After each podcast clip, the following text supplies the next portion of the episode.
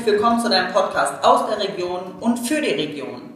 Mein Name ist Sandra Enskert, ich bin Inhaberin der Leaders Academy bei Gedankentanken in Wolfsburg und ich interviewe für euch Führungspersönlichkeiten aus der Region 38 zum Thema Führung. Und heute bin ich zu Besuch bei Eike van Deest. Eike van Deest ist Geschäftsführer der Frachtrasch International hier mitten in Braunschweig in der Jasperallee. Hallo und guten Tag. Schönen guten Tag, Frau Enskert. Hallo. Hallo. Ja, jetzt sitzen wir hier mit genügend Abstand in dem Geschäftsführerbüro. Jawohl. Und ich stelle, wie jedem meinem Interviewpartner, auch Ihnen die Frage, was ist für Sie die größte Herausforderung, wenn Sie an das Thema Führung denken?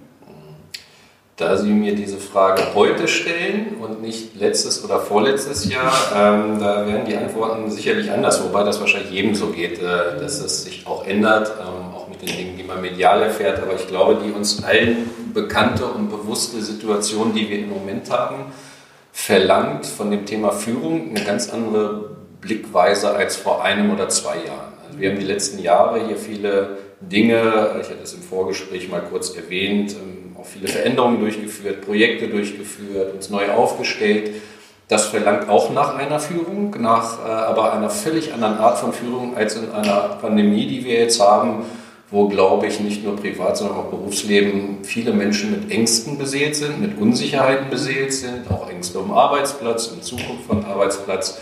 Ähm, das verlangt, glaube ich, eher eine Führung, die Lösungen findet und ähm, Menschen auch vielleicht, zumindest im Berufsleben, versucht, einen Rahmen von Sicherheit in einer unsicheren Zeit zu geben. Das ist für mich im Moment viel, viel wichtiger ähm, als, ich sage mal, das Standardthema Führung im ja Business-Alltag, das auch unterschiedlich sein kann.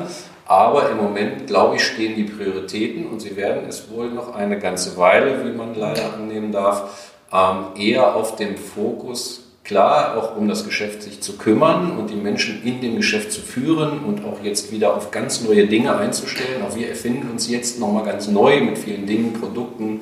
Unsere Aufbaustruktur verändern wir komplett. Das verlangt von allen Führungskräften Führung. Aber das andere Thema ist leider bei allen Menschen im Moment einfach viel tiefer im Kopf. Insofern darf man das, glaube ich, nicht vergessen und muss das immer darüber haben. Man kann aber mit dieser Führung und Lösungsfindung, glaube ich, das andere Thema mit bearbeiten, nämlich Sicherheit und eine Lösung geben, zumindest für unseren Orbit, was nicht für den großen Orbit von Politik und Gesellschaft gilt. Da müssen gerade andere führen und die tun gut daran, wenn sie das jetzt vernünftig und bedacht tun werden. Ja. ja, schön, dass Sie das ansprechen, weil Angst ist ja etwas Menschliches, was sicherlich jeden in irgendeiner Art und Weise und Ausprägung schon immer begleitet hat, aber jetzt hat das nochmal eine andere Dimension und eine andere Auswirkung. Und dass das tatsächlich jetzt auch Führungsthema ist, ja. so mit, mit einer, einer Ausprägung, die zumindest wir in unserer Generation einfach nie wirklich hatten. Äh, sich da bewusst zu machen. Sie haben ja gesagt, lösungsorientiert bedeutet ja irgendwie auch, dem Mitarbeiter eine Perspektive zu geben. Wie schaffen Sie das? Ja. Ähm, Oder wie versuchen Sie das? Das, das Schaffen, ähm, erwähnte ich auch schon, ist zurzeit äh, in gewissen Dingen natürlich etwas schwieriger, weil die Kommunikation nicht so erfolgen kann, wie wir es sonst oder wie ich sonst gern tue. Das heißt, die großen Themen, unsere großen Ziele und auch Visionen, die man braucht, ähm, um einfach auch Menschen für das Übermorgen vielleicht noch begeistern zu können und nicht nur für das Jetzt. Ähm, funktioniert immer gut, wenn sich alle zusammenfinden können und man das im Dialog macht, aber das ist mit so vielen Mitarbeitern im Moment leider ja nicht so ganz möglich. Das heißt, die Kommunikationswege sind andere, sind in kleineren Teams, Projektgruppen und so weiter. Würde mich aber freuen, wenn so ein gelingt, in Kürze auch nochmal alle zusammenzufinden, um wirklich den Weg für die nächsten ein, zwei Jahre nochmal zu besprechen, darzustellen, was sind die Gedanken dazu. Ähm, das heißt, äh, wir versuchen durch die Führungskräfte und ich auch selber wirklich auch in diesen Zeiten und auch in den Zeiten, wo viele oder fast alle im Homeoffice waren, einen regen Kontakt zu halten, einen Austausch zu halten, natürlich viel E-Mail, Telefon. Jetzt kann man nicht immer mit über 80 Leuten jeden Tag E-Mail hin und her schreiben, wie geht es dir gerade, was ist dir passiert, was ist dir nicht passiert oder was funktioniert und was funktioniert nicht.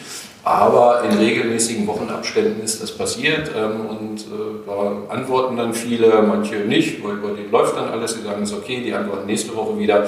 Ähm, so lief das in den vergangenen Wochen und Monaten. Ich würde mich freuen, wenn das wieder ein bisschen mehr Bewegung zu persönlichen Begegnungen bekommt, wobei wir ja auch gemeinsam schon festgestellt haben, dass in vielen Unternehmen auch das persönliche Begegnen zum Glück wieder zunimmt, weil ich glaube, es ist unerlässlich. Ja, das glaube ich auch. Ich meine, wir Menschen sind nun mal keine Einzeltiere, wollte ich schon gerade sagen. Also wir brauchen ja den Austausch miteinander. Ja. Wir brauchen das, ja, das Direkte. Das, ich finde es toll, dass es durch die Digitalisierung wir natürlich andere Möglichkeiten haben. Aber ich finde, es darf nicht ausschließlich nur noch über dieses Medium gehen. Zumindest merke ich, dass ich von meiner Persönlichkeit dann irgendwann, äh, mir fehlt einfach was. Und das macht dann was mit mir. Und wir wollen ja auch weiterhin produktiv sein, beziehungsweise wir müssen ja eigentlich noch produktiver werden, um eventuell das, was in den letzten Monaten liegen geblieben ist, aufzuarbeiten. Wenn ich, man sagt ja immer so schön, starr vor Angst. Wenn die Mitarbeiter starr vor Angst sind, dann können sie ja nicht innovativ oder produktiv für ihr Unternehmen arbeiten. Also muss man da ja auch weiterhin im Gespräch bleiben und die da abholen, wo sie gerade sind. Das kann ja ganz unterschiedliche ja. Punkte sein.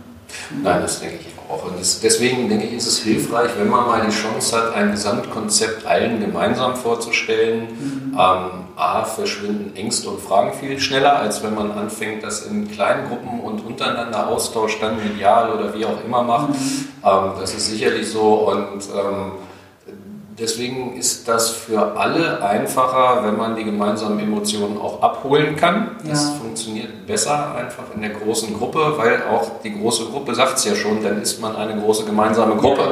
Und das macht es äh, viel einfacher, etwas transparent darzustellen und, und auch mal so eine gesamte Herde zu bewegen. Und äh, ja, deswegen ist das mein Ziel in Kürze, das mal wieder hinzubekommen, damit wir uns alle abstimmen, was passiert jetzt dieses und nächstes Jahr erstmal für uns selber in unserem kleinen äh, Raum, in dem wir uns befinden, zumindest so viel Sicherheit zu sagen, ja, wir haben eine Idee, wir haben ein Konzept, es funktioniert auch, wir können das auch mal wirklich aufmetern, was das Ganze betrifft und wie sich Dinge verändern. Ähm, dann verstehen alle die Zusammenhänge besser. Und man hat sich wirklich mal wieder alle gesehen. Das ist schon glaube ich, nicht so unterbewerten. Ja, ja, man ist dann halt, man merkt dann auch, man ist ja Teil eines großen Teams. Ja. Äh, wenn alle in einem Raum sind, wirklich. Und man kann ja auch mit der Energie dann auch arbeiten, wenn das ein positiver Spirit ist. Sie haben ja selber gesagt, ne? die Ängste auch ein bisschen abbauen, äh, Sicherheit geben. Ähm, das kann, da kann man ja in so einer Gruppe denen einfach noch mal ein bisschen mehr mitgeben, mhm. dass wenn sie dann auch zurück, der ein oder andere in sein Homeoffice geht, dass er einfach ja weiß, wofür er dann auch da jeden Tag wieder an seinen Esszimmertisch vielleicht auch arbeitet. Ja. ja. zum Glück sind wir ja fast alle, bis halt auf Risikopatienten oder wenn auch irgendjemand Kinderbetreuung nicht gesichert hat, sind mhm. wir fast alle mittlerweile wieder hier im Büro. Klammer auf, wir wissen alle nicht, was kommt, ob wir das wieder umkehren müssen, das, das wissen wir alle nicht. Das ist auch eine Unsicherheit für viele.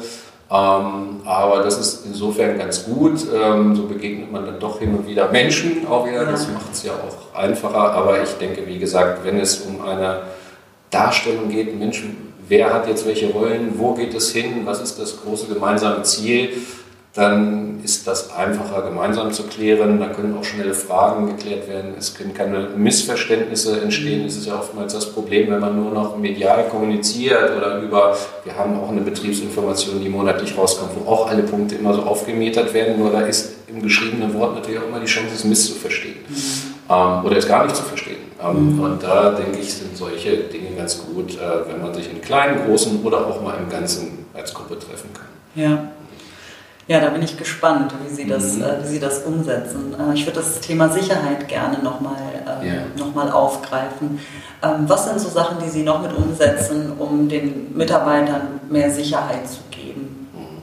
Ich denke, das Wichtigste ist einfach, jeder kann heute aus den Medien herauslesen, dass es nicht unwichtig ist, sich neu aufzustellen. Und zwar nicht nur einmal, sondern offensichtlich ist das seit kurzer Zeit auch ein bleibender Prozess, der in allen Branchen sich verankert hat. Das sieht man von großen Konzernen bis zu kleinen Unternehmen.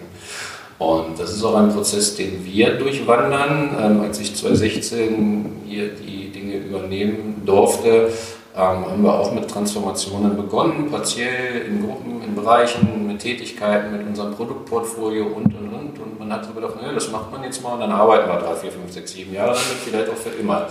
Dem ist ja nicht so. Ja. Ähm, das wird fast zu einem jährlichen, dauerhaften Projekt immer wieder. Also dieses dieses KVP-Denken, aber nicht in diesem antiquierten, wie man es mal hatte, sondern wirklich ständig zu gucken, was passiert da draußen, wo können wir synaptisch uns verankern mit unserer Dienstleistung, wie kann man sie anders positionieren, wie können wir auch unsere Prozesse anders zu machen. Mhm. Ähm, das ist erstmal für die meisten eine Unsicherheit, weil sie mhm. immer wieder alles in Frage stellen müssen. Und das liegt uns Deutschen auch nicht besonders gut, weil in Frage stellen heißt, ich muss auch Dinge neu machen und Dinge neu machen heißt, Thema Fehlerkultur, man muss auch Fehler machen können, es muss auch mal was schief gehen können. Das, ja. ist, das ist so. Und das ist ganz schwierig. Das ist nicht nur bei uns, das ist, glaube ich, überhaupt in unserer Gesellschaft kein Thema, was so besonders beliebt ist. Ähm, aber wenn wir was Neues machen wollen und das auch gut machen wollen, dann müssen wir das irgendwie probieren und dann müssen Dinge auch mal schief gehen können. Das ist okay. Ähm, und dieses zu implementieren, dass man sagt, wir machen Dinge auch mal neu und wenn wir merken, das funktioniert, machen wir es und wenn wir merken, das funktioniert nicht, dann machen wir es anders. Ähm, das versuchen wir in so einem Prozess jetzt so immer mehr da reinzubekommen und äh, wenn man dann merkt, okay, das ist ein dauerhaftes Leben, wir machen das so, wir verändern uns auch mal, ähm, wir haben aber immer eine Idee für morgen und übermorgen das ist für mich so ein Verständnis, ja, ich weiß, da hat jemand oder eine Gruppe hat eine Idee, dass ich auch übermorgen irgendwie noch was Sinnvolles tun kann, dann gibt mir das Sicherheit. Das ist ja. so meine Interpretation der Dinge. Ähm, dass ich nicht morgen aufwache und noch nicht so richtig weiß, was passiert jetzt eigentlich. Also die Sicherheit ist ja, ich kann erstmal in den Tag reinmarschieren mhm. und bin relativ sorgenfrei. Wenn ich jeden Tag mir die Sorgen wieder mache, was ist eigentlich morgen und übermorgen, dann bin ich nicht frei zu arbeiten und wird auch keine Leistung entfalten können. Und deswegen ist, glaube ich, auch diese Krise, so schlimm sie jetzt für alle ist, es ist eine unermessliche Chance, wirklich auch große Themen anzufassen, ähm, auch schneller vielleicht alle für größere Wege zu begeistern und sich neu aufzustellen.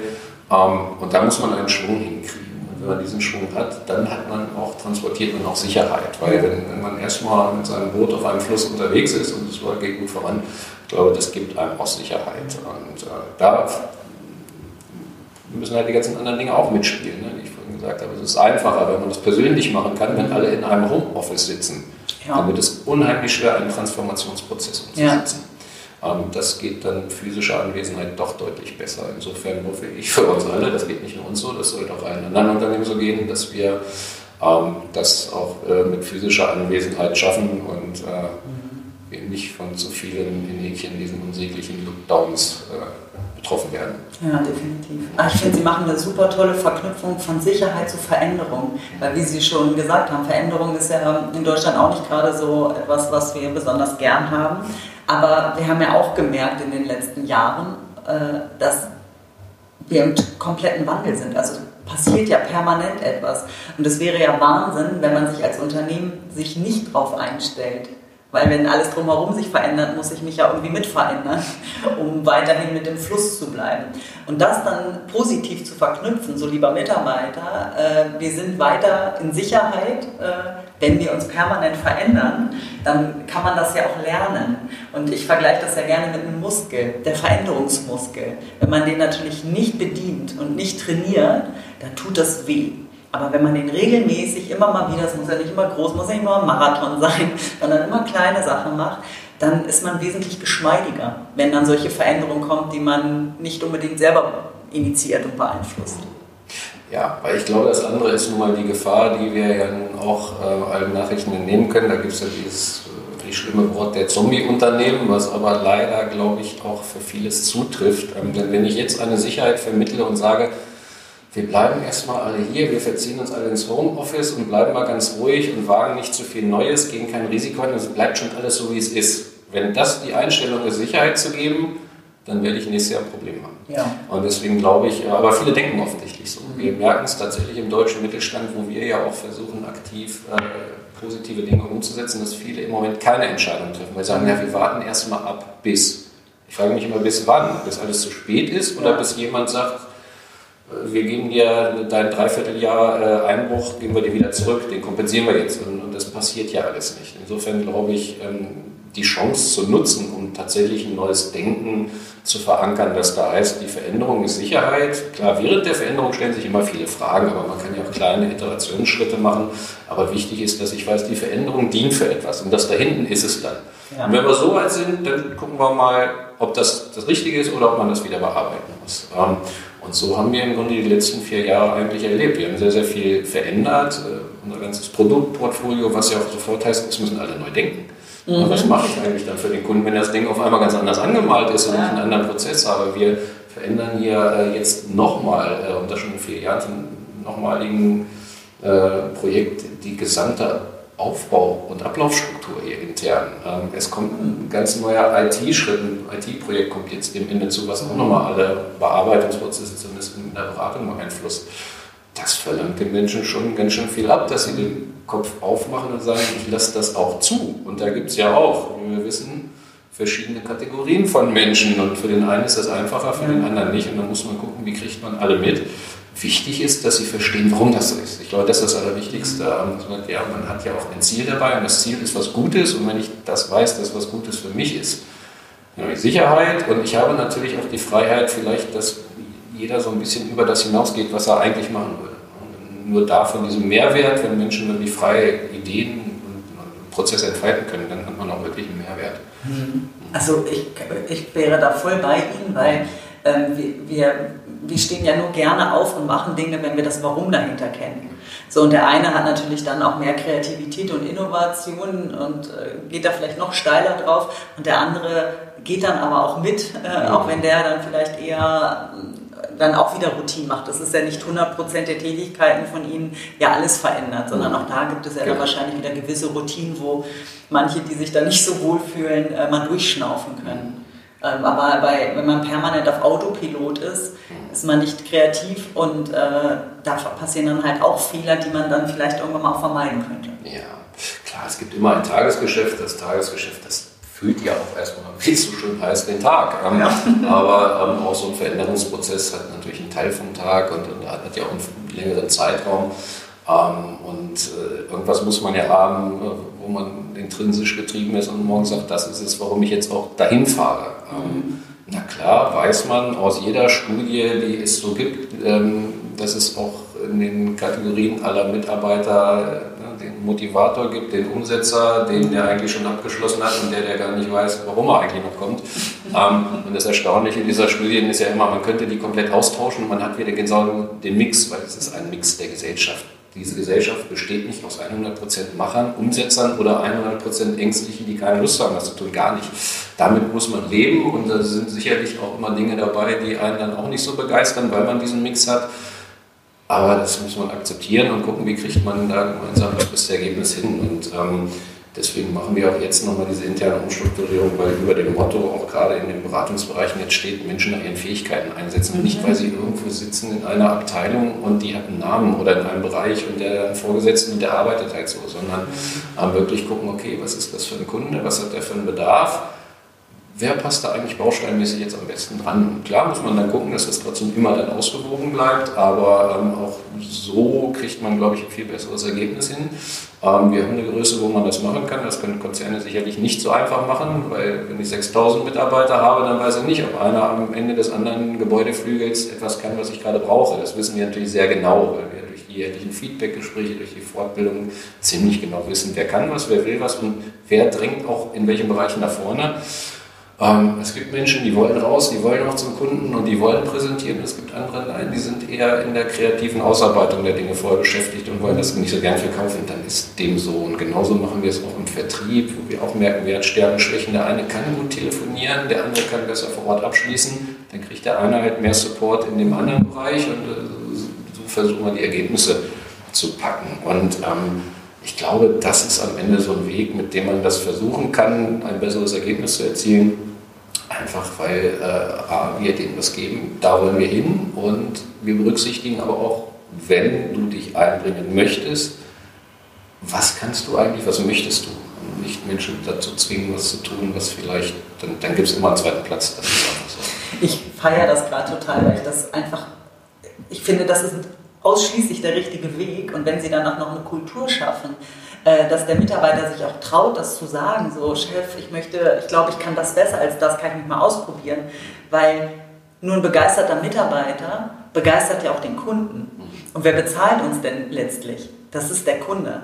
Absolut. So, und wenn man auf deren Bedürfnisse eingeht und ich ihm meinen besten Mann schicke oder meine beste Frau schicke, dann wird das doch ein gutes, ähm, ein gutes äh, partnerschaftliches Verhältnis, ein gutes Kundenverhältnis. Ja.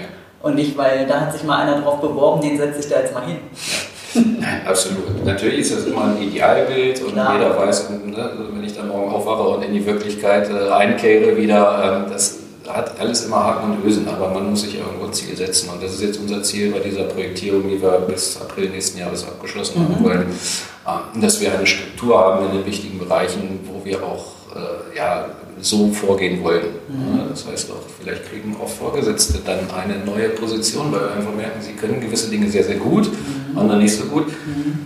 Das ist schwierig, wenn man vielleicht 30 Jahre schon mal was macht. Ne? Aber wenn man das gut verkaufen kann, nämlich mit dem positiven Anstrich, du machst aber mehr von dem, was du eigentlich kannst und das ist für uns gut. Irgendwann kommt sowas ins Rollen. Und jeder macht doch dann viel lieber etwas, was er gut kann. Ja, also, wie gesagt, aber wir sind in Deutschland. Wir haben es mit der Veränderungskultur und ja. der Fehlerkultur in einem überschaubaren Maße. Ähm, und, aber es ist ein Prozess, den werden wir durchleben und ich glaube, man merkt es auch jetzt schon, die jüngeren Generationen gehen A, anders mit um, mhm. haben B, ein anderes Wertesystem und sind schlussendlich deswegen auch einfacher bei solchen Dingen mitzunehmen. Das ja. muss man einfach sehen. Mhm. Ich gehöre auch leider Gottes irgendwie nicht mehr zu den 20-Jährigen. Die, die denken wirklich anders und auch mir fällt es manchmal schwer, gewisse Veränderungen eigentlich wirklich schlussendlich zu akzeptieren. Ja. Das ist so. Damit muss man leben, aber wenn man das untereinander austauscht und sich einig ist, dass wir ein gemeinsames Ziel haben, ich glaube, dann haben wir wieder, um den Kreis zu finden, das Thema Sicherheit auch für alle ein bisschen ich finde, sobald wir auch das Bewusstsein dafür haben, da kommt jetzt eine Veränderung und ich merke gerade einen Widerstand in mir und ich kann das bei mir selber beobachten, kann ich damit ja ganz anders umgehen. Ja. Äh, vor 25 Jahren, wenn da eine Veränderung äh, zu mir kam, da habe ich einfach erstmal auf Stuhl gestellt. Da war ich wie alle anderen auch. Äh, das ist ja auch eine Entwicklung, die man macht. Und wie gehe ich da denn letztlich mit um? Ja, und äh, man darf nicht vergessen, wir sind jetzt hier nicht irgendwie junge Truppe, die seit drei Jahren versucht, irgendwie was umzusetzen. Mhm. Ähm, 101 Jahre alt und ja. äh, auch das ist in den Köpfen. Das, das wiegt einerseits schwer, auf der anderen Seite ist das natürlich auch ein Sicherheitsargument. Ja. Ganz klar. Äh, nach vorne gucken heißt auch ein bisschen zu gucken, was war hinten. Mhm. Und wenn ich hinten sowas habe, ein solides Fundament, mhm. dann kann ich daran vielleicht auch ein bisschen mehr arbeiten. Auf der anderen Seite bewirken solche alten Strukturen natürlich auch immer eine gewisse Behebigkeit. Ja. Ne? Auch in den Köpfen und dann sagen, ja, ja, wir sind äh, am besten man verkauft jetzt, wir sind ein 100 Jahre altes Startup. Das erfinden, erfinden uns jetzt jedes Jahr neu, das, ja. äh, um einfach diese Dinge zusammenzubringen, ja, weil die Notwendigkeit ist, die ist so. Wir können uns davon verabschieden, dass wir jetzt was sagen, wir bestellen uns jetzt so auf und bis zu meiner Rente bleibt das so. Äh, nee. Den Schaden haben wir nicht, aber vielleicht ist das gut, wenn man sich damit auch abgefunden hat, äh, glaube ich, kann das einen ja auch bereichern Leben lang.